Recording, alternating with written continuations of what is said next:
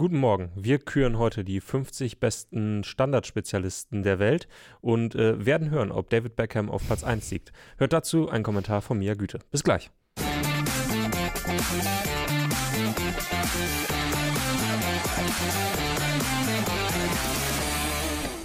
Tobi, nichts versüßt mir einen Dienstagmorgen so sehr wie ein Themenfrühstück-Intro von Tobias Ahrens, Mhm. das irgendwie Bezug auf Trikots oder Shirts nimmt, die ich trage. Jedes Ja, Mal sehr, ist sehr gerne. ein Fest. Jedes Ähm, Mal. Wir kamen äh, gerade aus dem Konferenzraum und Mhm. äh, du liefst vor mir her und da habe ich nur gesehen, Nummer 10, David Beckham. Und das hat mich dermaßen angezündet. Ich gedacht habe, Zu das wird eine gute Folge. Zu Recht. Das zu wird eine gute Folge. Ähm, Sowieso das 10er-Trikot von David Beckham bei Manchester United wird underrated. Mhm. War mit das Beste. Ähm, okay, was ist dein Lieblings-David Beckham-Rückennummer? Ja, die Nummer 10 eigentlich, weil okay. ich finde, das ist wirklich, das wird von vielen äh, nicht beachtet, weil natürlich alle mit Beckham die 7 Mhm. erstmal im Kopf haben. Ich finde ja die 23 bei Galaxy Mhm. auch ganz geil. Nein. Mhm. Doch, irgendwas hat das. Nee, also ja, die das hat 10, gar nichts. ich, ich stimme dir zu, die 10 macht am meisten, weil ich die 10 als Rückennummer immer am besten finde, egal in welchem Kontext. So. Ähm, Gut, dass wir uns Aber- da schon mal komplett einig sind. perfekt. Ähm, das ist eine, wird eine, eine harmonische Sendung heute, ich Mhm. spüre das. Ähm, aber irgendwie, keine Ahnung, ich mag das, wenn so. Ich finde das immer ganz geil, wenn so, ach, ich weiß nicht, ob ich ihn bei Galaxy als Allstar bezeichnen würde, weil so alt war er ja gar nicht. Aber Stimmt. So der Wechsel nach Amerika hat diesen Allstar-Vibe. Und dann nochmal so eine verquere Rückennummer irgendwie, finde ich irgendwie immer ganz. Jetzt bin ich tatsächlich nicht mehr, obwohl David Beckham ja mein Leib- und Magenthema ist, das wissen Mhm. Ja. die meisten. Jetzt bin ich mir gar nicht mehr ganz sicher, welche Rückennummer er bei Milan und PSG hatte. Ich bin mir aber relativ sicher, dass er dort eine zweistellige Zahl hatte und wahrscheinlich war es die 23. Was ich sagen möchte ist, ich finde die 23 ist eine klassische Basketballnummer. Es und war die darf, 32. es war die 32. Die 23 Ah, ja. trug er bei Galaxy und bei Real. Und bei Milan und PSG trug er die 32. Und in, bei United und in der englischen Fußballnationalmannschaft vor allem die 7. Genau. Jedenfalls äh, finde ich, die 23 ist, viele tragen sie ja in Reminiszenz an Michael Jordan. Und ich glaube, das war damals auch, als er zu LA Galaxy ging, war das so ein bisschen In die USA natürlich auch, Ne? klar. so ja. 23. Das war die größte zu vergebende Nummer im US-Sport. Ähm, und ich finde, dort sollte sie bleiben. 23, ich kenne es auch tatsächlich aus Okay, dem aber, aber es Amateurbereich. war ja auch der US-Sport. genau, Außer Und- bei Real, da hat er sie halt auch getragen. Eben. Und äh, deswegen, ich, ich finde so dieses, dieses 23 als Fußballspieler, das ist nix.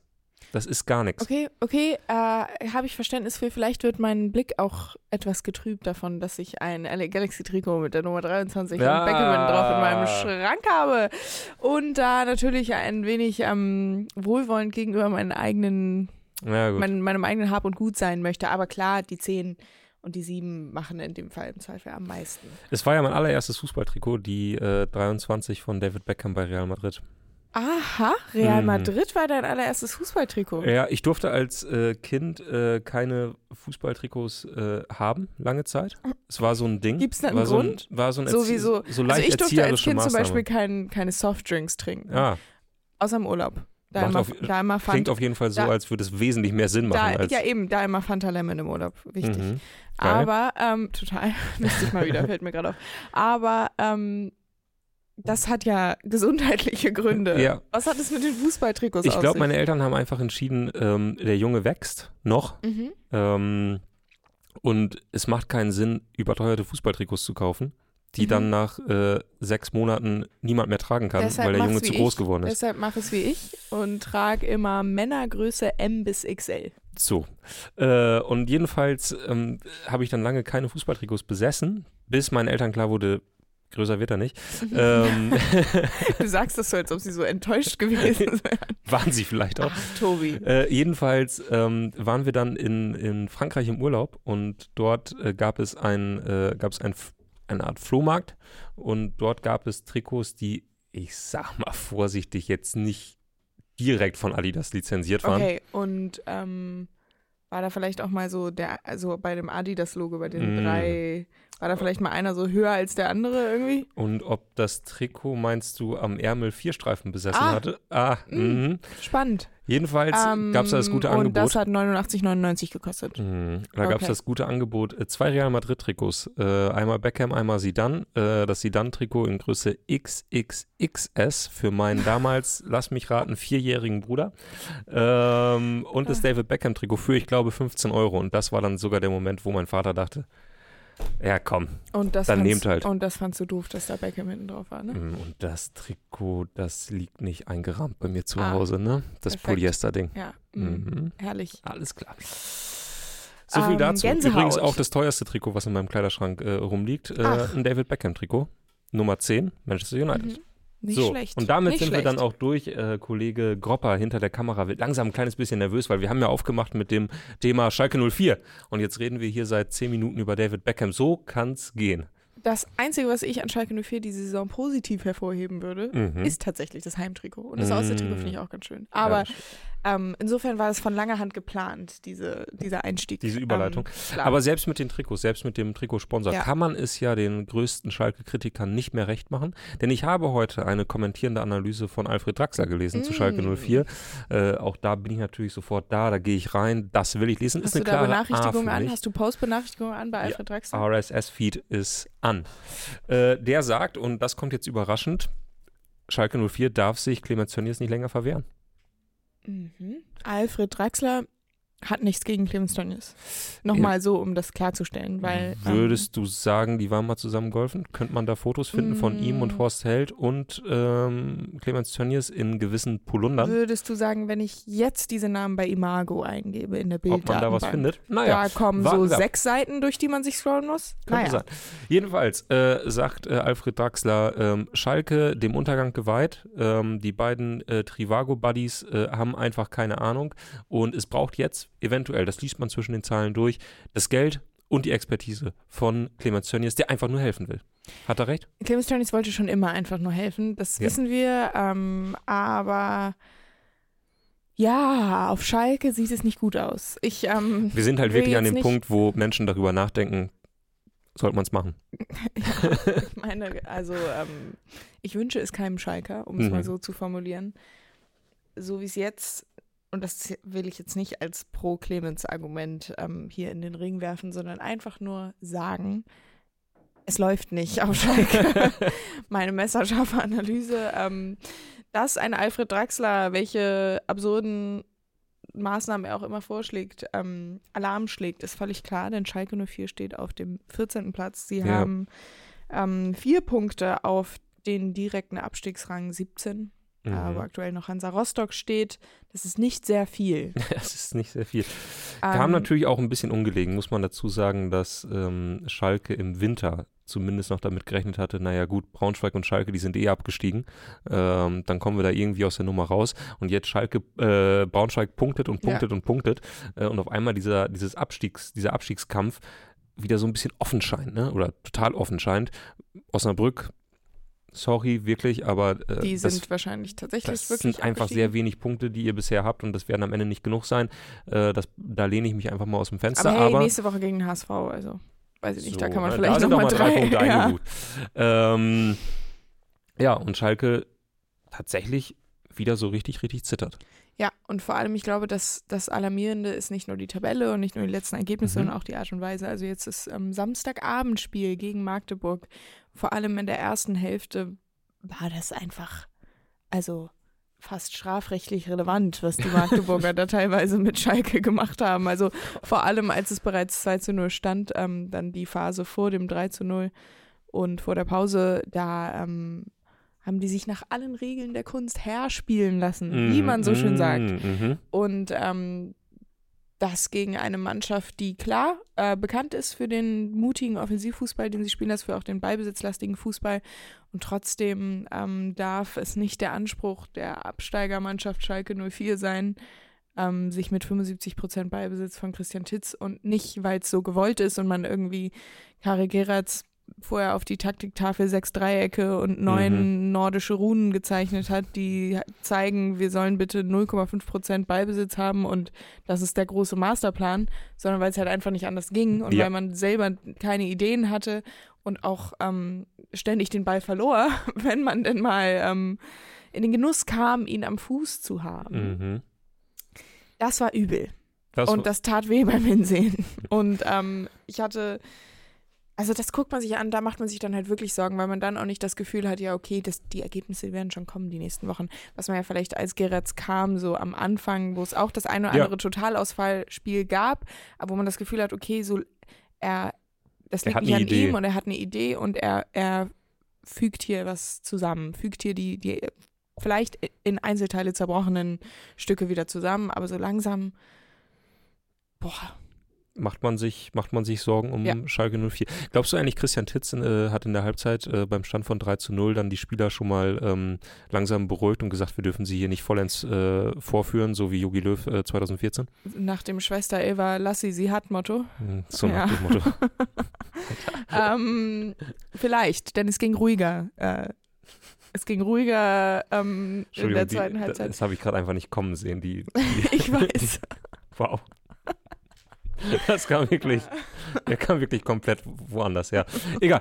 Ähm, ah, herrlich. Ähm, jedenfalls, Schalke spielt Genau. am kommenden Wochenende, Ja. am Freitag, gegen den FC St. Pauli. Und ich und sag mal, da würdest du sagen, sind sie Favorit? Da äh, sind sie nicht Favorit. Da haben sie. Vielleicht ist St. Pauli ist jetzt auch schon quasi aufgestiegen. Hm, Vielleicht lassen sie jetzt auch einfach mal fünf gerade sein. Und sagen, ich, glaube, hey, ich glaube nicht, denn wenn wir uns äh, an das Hinspiel erinnern, dann erinnern wir uns an einen Baumgartel, der vor der Kamera stand Oh ja. und eventuell Klartext gesprochen hat. Und das ist ja eigentlich, deswegen ist es vielleicht auch so alarmierend, was gerade mit Schalke passiert, dass man vor genau vor einem halben Jahr in Anführungszeichen, also als man an diesem Punkt der in der Hinrunde war, äh, Spieler gesehen hat, die sich klar ausgesprochen haben und auch wenn Baumgartel nach der Aktion und nach seiner äh, Ansprache vor den TV-Kameras danach erstmal suspendiert wurde, hatte man ja doch den Eindruck, der Mann hat halt recht. Also Mhm. das, was er da sagt und was er über ähm, das Raumverhalten von Schalke 04 und über die Restverteidigung sagt, das hat schon einen wahren und Kern. Fuß, ja. Äh, Und vielleicht ähm, springt man so seinem äh, aktuellen Trainer trotzdem nicht ins Gesicht, aber recht hat er halt.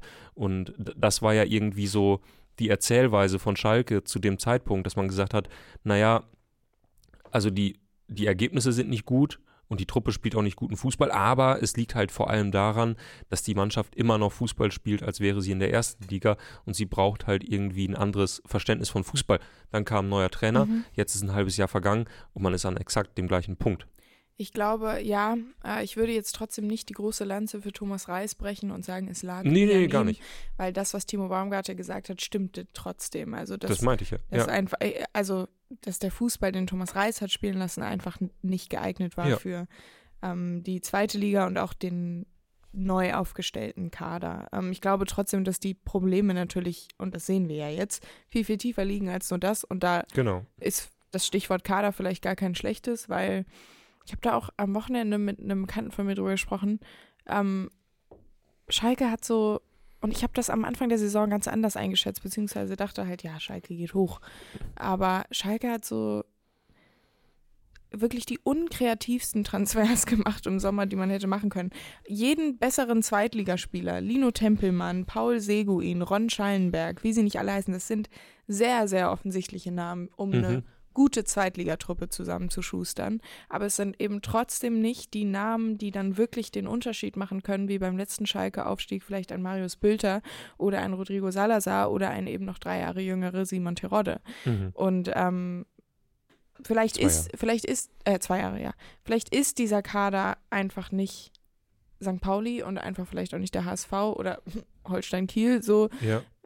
okay, absteigen oder im Abstiegskampf stecken, sollte Das man aber halt. auch mit Schallenberg, Tempelmann, Seguin, wie sie nicht alle heißen, nicht. Also das, Das ist es halt. Ja. Also, und da kann man den, den Frust äh, aller Schalker Ja. Fans, ähm, man kann sich da ja durchaus das ein oder andere YouTube-Video angucken, ähm, wo vielleicht der ein oder andere vor laufender Kamera als hast Fan. du dieses gesehen mit diesem ähm, Karel Geretz Ding Dang Dong angezählt? hast du es gesehen?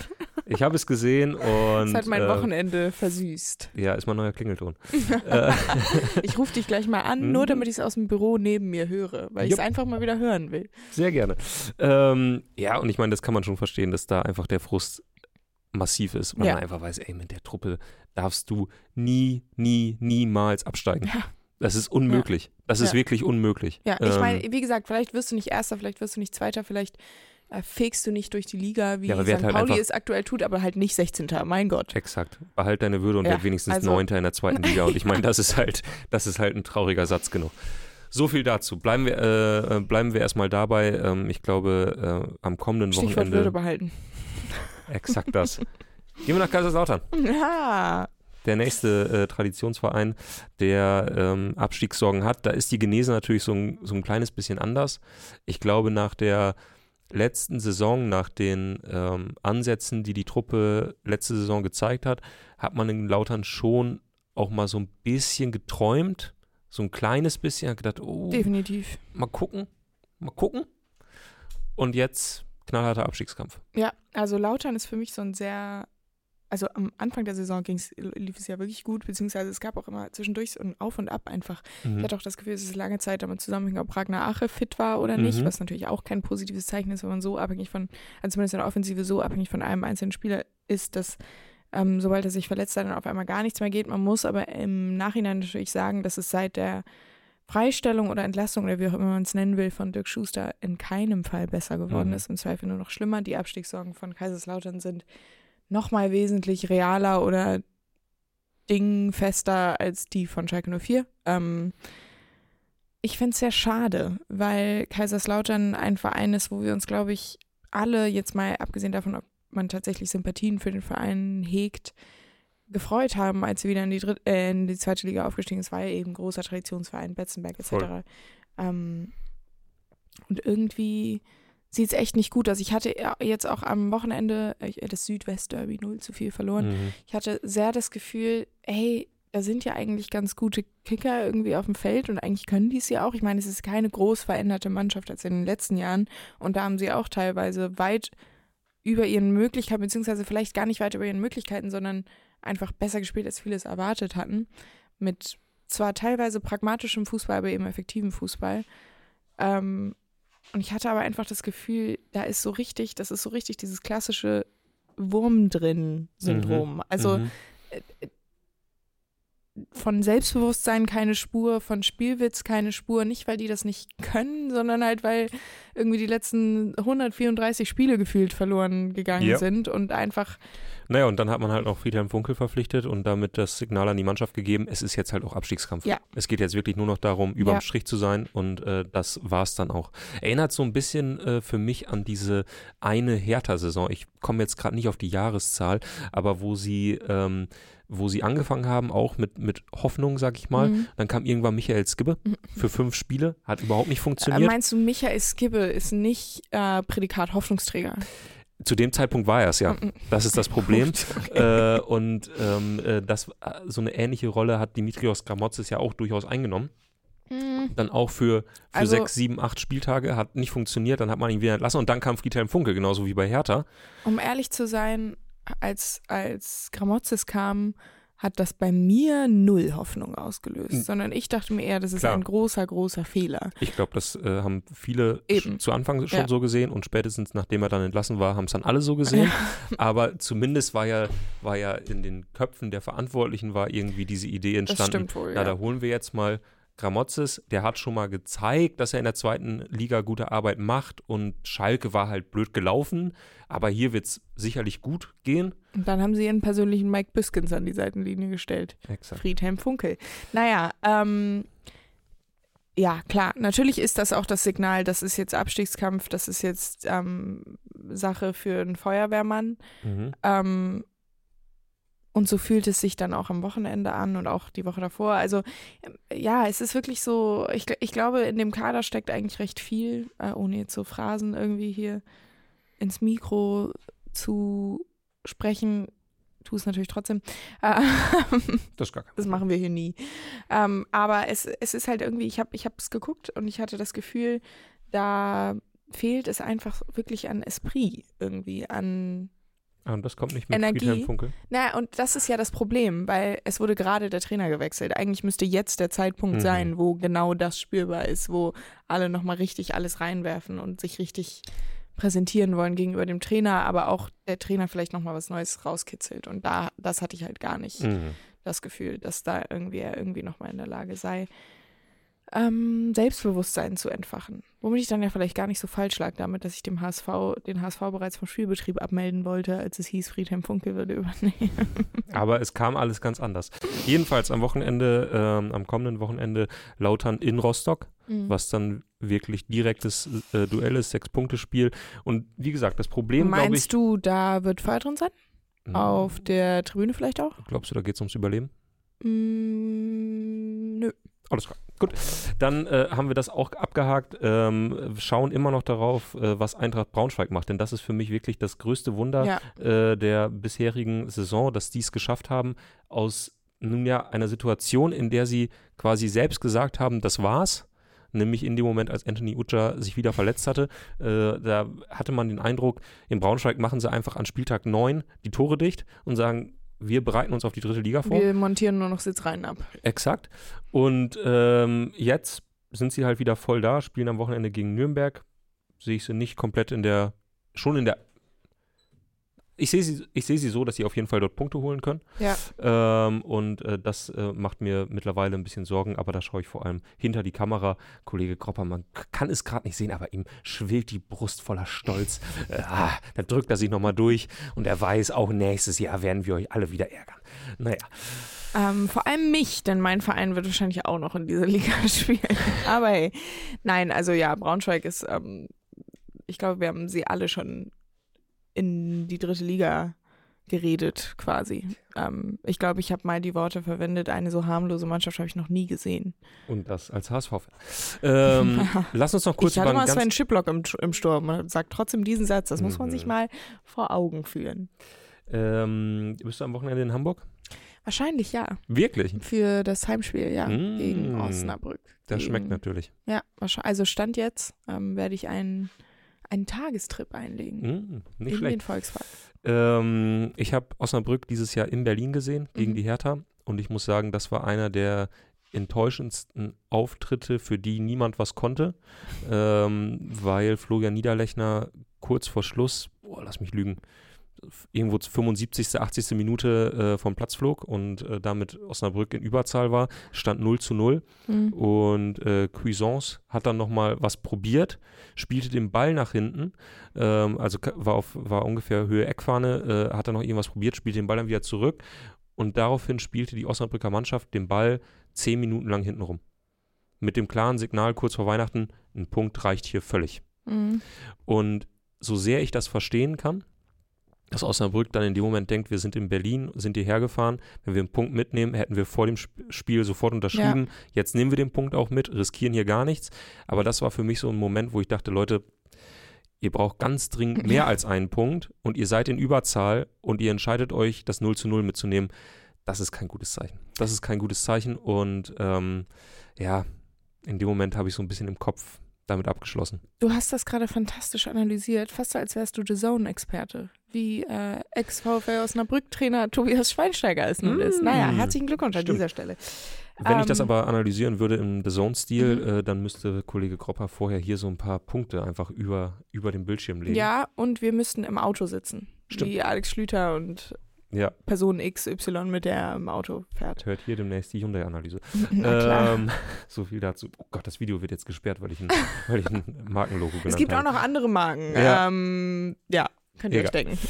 So viel dazu. Äh, wo wir ähm, äh, gerade bei The Zone sind. Egal. ähm, Max Eberl bei den Bayern. Der Übergang hat nicht klar, funktioniert. Klar, aber das ist das Offene und Ehrliche, was die Leute äh, an, am Themenfrühstück und an dir schätzen, Tobi. Bestimmt. Ähm, ich mein's ernst. Ähm, ja, Max Eberl tritt seinen neuen Job an in München als Sportvorstand, als Vorgesetzter von äh, Christoph Freund. Ich hätte gerade fast schon wieder Steffen Freund gesagt, das ist extrem drin bei mir. Stößt damit in ein kleines Machtvakuum, denn Mhm. zuletzt hatte Christoph Freund auf dem Papier ja keinen Vorgesetzten. Jetzt ist es theoretisch Max Eberl. Zum 1. März ähm, tritt er sein Amt an. Ich freue mich jetzt schon. Christoph Freund und Max Eberl, das wird harmonisch Das- verlaufen. ja, das und, läuft ähm, prima. Voll sympathisch auch. Da, Ja. Die gucke ich an und denke mir, oh, ihr, ihr seid es, wirklich. Also ganz ehrlich, das, das wird nicht funktionieren. Aber egal, das ist nur meine persönliche Mhm. Meinung, ohne dass ich irgendwelche Hintergründe kennen würde. Ich glaube, das, Ja, das, aber das kann ist- nicht, das kann nicht gut gehen. Aber gut. Aber das ist ja das Spannende an der Thematik, weil es ja nun der offiziell zwei, dadurch, dass jetzt auch zwei äh, Gesichter diese neue Ära prägen sollen, Mhm. der offiziell nach dem Hin und Her der letzten Jahre auch völlig abgesehen von der Trainerposition offiziell der zweite Versuch von Hoeneß und Rummenigge ist, ihre permanente Nachfolge zu installieren und Ja. irgendwie eine neue Ära einzuleiten, die ähm, auch nach ihnen andauert, Ja. nachdem Uli Hoeneß dann wirklich mal ähm, den FC Bayern machen lässt und Rummenigge wirklich mal nur noch irgendwie in der ECA rumturnt. Ja. Und ähm, das letzte Mal ist krachend gescheitert mit Kahn und Salihamidzic. Ähm, ich glaube fast nicht, dass der FC Bayern das überhaupt noch so machen würde, also so schnell die jetzt auch noch austauschen würde, aber dann muss es halt auch jetzt, also es ist so ein bisschen der, äh, jetzt muss es wirklich mal. Jetzt, ja, also das ist, ich meine, wie, Ja, wie oft wollen die, wollen die gerät die beiden im Hintergrund noch so 14. austauschen? deutsche Meisterschaft in Folge wirklich mal in Gefahr. Ähm, Oh weh. Oh weh. Na, ich glaube tatsächlich, also es wird ja spannend zu sehen sein, weil man gerade den Eindruck hat, die Bayern haben sich darauf geeinigt, dass es so tatsächlich nicht weitergeht. Ich finde, Ja. das zeigt schon die Trennung von Thomas Tuchel zum Saisonende. Also, wenn die Bayern gesagt hätten, es geht so weiter wie bisher, dann hätten sie Thomas Tuchel jetzt rausgeworfen. In der, mit der Maßgabe, wir wollen immer noch alle Titel holen Ja. und deswegen Holen installieren Jose wir jetzt, holen wir jetzt José Mourinho einfach, um Ergebnisfußball spielen zu lassen und eventuell irgendwie noch zu versuchen, deutscher Meister zu werden. Und ich hatte so ein bisschen den Eindruck, dass gerade eben die Nichtentlassung von Thomas Tuchel Mhm. das Zeichen ist, äh, das wird sowieso nichts mehr dieses Jahr. Und wir lassen Ja. diesen Trainer jetzt auf der Trainerbank. Ich meine, das zeigt, zeigt wirklich, zeigen wirklich alle öffentlichen Äußerungen von Thomas Tuchel selbst, ähm, so wie er auftritt, nämlich dieses, er ist jetzt dieses Gesicht des FC Bayern, der eine möglicherweise titellose Saison spielen wird. Sehr wahrscheinlich tatsächlich. Ähm, und dann gibt es im Sommer eine Art Neuanfang. Mit einem neuen Trainer, der noch keine Niederlage hat, der noch nicht im Pokal rausgeflogen ist und so weiter. Äh, all das, all diese Kri- äh, Hypotheken, mit denen ähm, Tuchel im vergangenen Sommer in die Saison gestartet ist und wo man da schon gesagt hat, irgendwie lame duck, nämlich äh, ist im, in der Champions League ausgeschieden, ist Ja. im Pokal ausgeschieden und hat die deutsche Meisterschaft mit ganz, ganz viel Glück äh, noch gewonnen, aber das lag nicht unbedingt an ihm. Ja. So war ja das Narrativ. Äh, und genau davon hat sich der FC Bayern diesmal distanziert und hat gesagt, wir bleiben bei Tuchel, äh, der bleibt jetzt das Gesicht dieser erfolglosen Ära. Und jetzt muss es ja zum Neuanfang kommen. Und da beginnt Max Eberl jetzt im, am 1. März und sucht einen Trainer, der das für ihn umsetzen kann Mhm. und muss einen Kader zusammenstellen, der einen gewissen Neuanfang birgt und zugleich nicht so aussieht, als wäre er völlig am Reißbrett geplant, sondern auch beim, Bayern, beim FC Bayern gibt es immer diese Sehnsucht nach den guten alten Tagen und nach Mia Samia und äh, hoffentlich äh, spielt Thomas Müller noch eine Halbzeit. Ähm, und das, sage ich mal, mit einer feinen Klinge zusammenzustellen, dass du am Ende einen Kader hast, auf den sich alle irgendwie beim FC Bayern einigen können, der genug Fantasie birgt, dass du sagst, damit können wir die Champions League gewinnen, weil das ist dann irgendwie immer doch das Ziel des FC Bayern und der auf jeden Fall deutscher Meister wird. Das wird die Aufgabe von Max Eberl. Viel Spaß dabei. Äh, klingt nach einem geilen Job, da kann gar nichts schiefgehen. Nee. In der aktuellen Verfassung des FC Bayern München kann da gar nichts schiefgehen. Äh, wenn Uli Hoeneß und Karl-Heinz Rummenigge immer noch von hinten reinreden, kann da gar nichts schiefgehen. Aber Eber ist ja so eine äh, Personalie, die schon seit Jahren gefühlt denkt man, ja, okay, irgendwann endet er halt bei den Bayern. Ja, dann hat er diesen Umweg über äh, RB genommen, weil er vielleicht auch nicht widerstehen konnte. Mhm. Ähm, was, glaube ich, im Nachhinein weder ihm, also weder seiner, weder seinem Ansehen in Fankreisen noch seinem Ansehen in der Branche wirklich gut getan hat. Trotzdem ist sich jeder allein angesichts seiner Arbeit in Gladbach sicher, der hat was auf dem Kasten und ich glaube, seit, seit, ja, seit Gladbach ist ja eigentlich klar, irgendwann landet Eber Ja. bei den Bayern. gab ja Ähm, damals schon, ich glaube, wann war das? 2015, 2016, äh, gab es ja diese, wie soll man das sagen, Liaison Ja. zwischen den Bayern und Eberl, wo eigentlich alle davon ausgegangen waren, jetzt wechselt er. Ja, er ist ja auch, er hat ja auch Bayern Vergangenheit und so weiter und so fort. Hat er jetzt ja auch ähm, sich nicht gescheut, das das ein oder andere Mal zu erwähnen. Hat er als Kind als in FC Bayern München in Bettwäsche Ähm, geschlafen? Ich glaube, sein erstes Trikot war ein FC. Ah, Alles ähm, klar.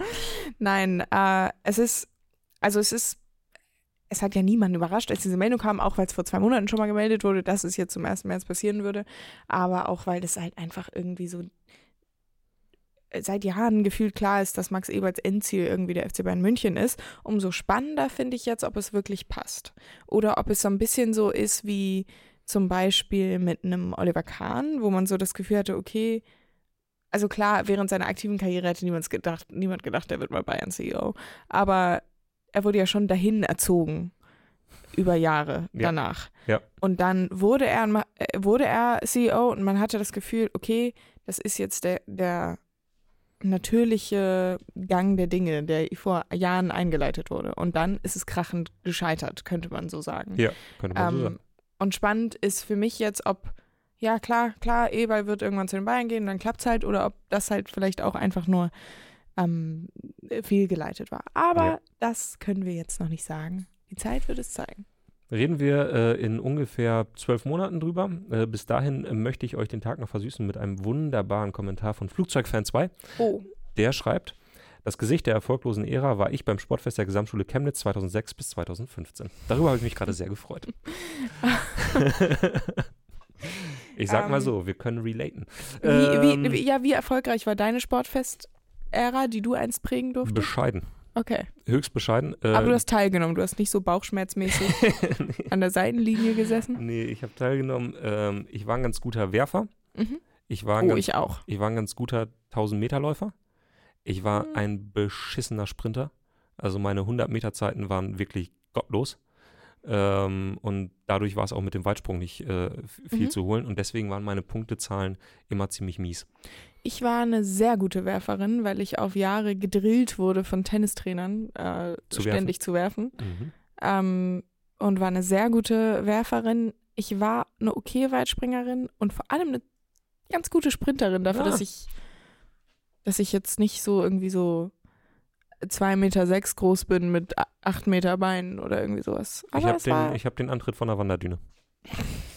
ich sag's dir, das sind fantastische Worte, ähm, mit der wir entweder, mit, mit denen wir entweder in die Kurvenschau gehen oder Felix Kropper sagt, wir haben keine Zeit mehr dafür oder haben wir doch Zeit dafür? Nö, wir machen das vielleicht morgen, aber wir können noch so ein paar andere Programmpunkte Ah, herrlich. arbeiten. Oh, Einmal- Musik in meinen Ohren. Habe ich die schlimme Aufgabe, Tobi zu sagen, dass er gegen Max verloren hat. Das war so Ach klar. so. Das war so klar. beim Tippen. Einmal hier das Ergebnis eingeblendet. Ei, ei, ei, ei, ei. Sag mal, Tobi. Da war wieder mal gar nichts zu holen. Naja. Auf das 0 zu 0 vom BFC hätte man vielleicht kommen können. Ich, ich verstehe die Grafik nicht ganz.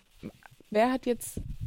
Ach so, das sind die echten Ergebnisse. Das sind die echten ich, Ergebnisse. dachte, und ich dachte mir gerade so, ah krass, Max hat 4-3 richtig getippt, Max hat, nee, Max hat alles richtig getippt und dann gucke ich rüber und denke mir, hä, du auch, aber nicht die gleichen Spiele. nee, nee, nee. Okay, nee. spannend. Genau, ich habe das 2-2 von Frankfurt gegen Wolfsburg richtig getippt. Na, immerhin. Interesse, wie ansonsten- hast du, wie hast du St. Pauli gegen Kiel richtig getippt? Äh, wie hast du St. Pauli gegen Kiel getippt? Ich glaube, ich habe für die Kieler getippt. Und ähm, ich Anfängerfehler. vor allem das 4 zu 3 hatte ich bei BFC gegen Greifswald gesehen. Äh, Ah. Dazu kam es nicht. Dazu sei aber kurz erwähnt, äh, herrlicher Freitagabend zusammen mit Felix Kropper im Gästeblock äh, im Sportforum Hohenschönhausen. Und eine ganz kleine Aha. Empfehlung an die Sportsfreunde ähm, vom BFC Dynamo. Wenn ihr wisst, dass mehr als drei Gästefans kommen, ey, es schadet wirklich nicht, einen zweiten Grill aufzumachen. Oh. Also wirklich. Gab es einen zweiten Grill bei deinem Abstiegskracher am Sonntag? Mm, äh, Samstag schon. Ach, so- ach, stimmt, da ja, Samstag. war auch die Verpflegung war echt Spärlich? bescheiden. War Hm. bescheiden. Naja. So viel dazu. Das war echt, das war echt ein kleiner Skandal da. Ich Bei- habe mich Freitagabend, ich habe mich wirklich gefreut auf Bratwurst und Bier und ich habe ich habe nichts dagegen, mal ein paar Minuten anzustehen. Aber doch nicht eine Dreiviertelstunde, Freunde. Also wirklich, das muss doch nicht sein. Und dann kann man die Bratwurst, ich meine, das war eine wirklich gute Bratwurst, die kann man doch dann auch einfach mal rausgeben. Wenn die dann nicht hundertprozentig braun ist, muss man doch nicht noch tausendmal da rumrühren. Also So. wirklich, Mensch, So. er liebt einen Mann, der wütend ist. Zu Recht, wie ich finde. Absolut. So viel dazu. Gibt es noch andere äh, Programmpunkte? Ja, wir, also noch der obligatorische Teaser für die Kurvenschau, diesen Regenbogen will ich nicht Mm. vorenthalten. Oh. Aus Osnabrück. schon Ja, mach das weg. Das sind Sag zwei mal, du Mannschaften, die uns als beide nicht so Mappener. sympathisch sind. Ja. Findest du super, wenn du ist das so ein bisschen Schadenfreude, wenn du bei Hertha im Stadion bist und Osnabrück in Überzahl hinten rumspielt? Na, dass ich jetzt keine guten Beziehungen zum VfL Osnabrück pflege, das ähm, dürfte allen Okay. irgendwie klar sein. Das ist nun mal äh, Teil der Sache. Aber man muss ja einfach zugeben, abgesehen von den wirklich katastrophalen Bedingungen im Gästeblock, Bremer Brücke ist natürlich, also Klar, ich war nie da, ich möchte ehrlich gern. sein. Deshalb steigt mal bitte nicht ab, weil ich bin ja nächstes Jahr noch Zweitliga-Fan. ist schon das zweitbeste Stadion in Niedersachsen. Warum, wer ist das da auf dem Feld mit so, Das sind nicht Li und La, ich glaube, das ist das Halbzeitspiel. Wahrscheinlich müssen die irgendwie so ach, das ist so Fußball mit so, Genau. Mhm. okay. Aber Li und La Mhm. sind ja auch diese beiden albernen Maskottchen da. Das sind zwei M&M's. So viel dazu. Eins lila Gut, und eins weiß. Worüber müssen wir noch reden? Oder sind wir durch? Steffen, Wir müssen noch Baumgart, äh, oder? äh, Steffen Baumgart Preise vergeben. Also für sein Au. wir haben letzte Woche gefragt nach der besten Caption für dieses Bild, was überall rumging, was sogar die Kollegen vom Spiegel gepostet haben. Mm. Ähm, Ja, wenn das nichts ist. Ja, wo, wo er zwischen äh, Klaus Koster und Jonas Bold steht, ungefähr 1,50 Meter kleiner ist als die beiden. Und ähm, so sieht, als ob er gerade das Capo-Podest der Nordtribüne entwendet hatte und deshalb verhaftet wurde. Mhm. Ähm, da haben wir nach Captions gefragt. Felix, wirf doch mal die. Die Top, Ja. die, die Gewinner. So. Wie wollen wir es machen? Hast du auch nochmal reingeguckt oder soll ich einfach Ähm, ich habe eben auf die Schnelle nicht so viel, nicht so viel gefunden. Äh, Das ist äh, fast ärgerlich. Es gab an dem Tag sehr viele inhaltliche Kommentare auch. Mensch. Und dafür sind wir nun wirklich nicht zu haben. Ähm, darum musste man ein bisschen suchen, aber wir haben ein paar schöne gefunden. Weiterer Sohn von Pablo Escobar durch Drogenfahnder festgenommen. Mhm. Gibt es ein Heft? Na Wie gut. viele vergeben wir denn? Wir haben gesagt drei. Machen Gut, gib ein Ja, Heft. dann Gebt gib ein ein Heft. Unfassbar. DFL-Praktikanten fassen El Chapeau. Ja, gib ein Heft. El Capo. Und erfolgreicher Eingriff, Mitglied der sieben Zwerge mit geglückter Barttransplantation. Gib ein Heft. Gib ein Heft. Gibt ein Heft und einen Gruß. Ganz Fantastisch. liebe Grüße. Ähm, sonst noch was? Ach so, eine letzte Frage. Warst Ja. du schon mal im Baskenland? Leider nicht. Solltest du unbedingt mal machen, denn der Kollege Christoph Biermann war jetzt äh, vor wenigen Wochen dort und hat Hat es ihm mitgebracht. gefallen? Ich glaube, es hat ihm sehr, sehr Mhm. gut gefallen. Mitgebracht hat er eine äh, wunderbare Reportage äh, zu der Frage, warum im Baskenland so erfolgreich Fußball gespielt wird. Weil, Und vor allem auf die Art und Weise, wie im Baskenland Fußball gespielt wird. Mit Exakt nur das. baskischen Spielern. exakt, ähm, hat ja auch so ein bisschen, sage ich mal, äh, eine kritische Note, ein bisschen Nationalismus, sage ich mal, also durchaus auch mit Vorsicht zu genießen.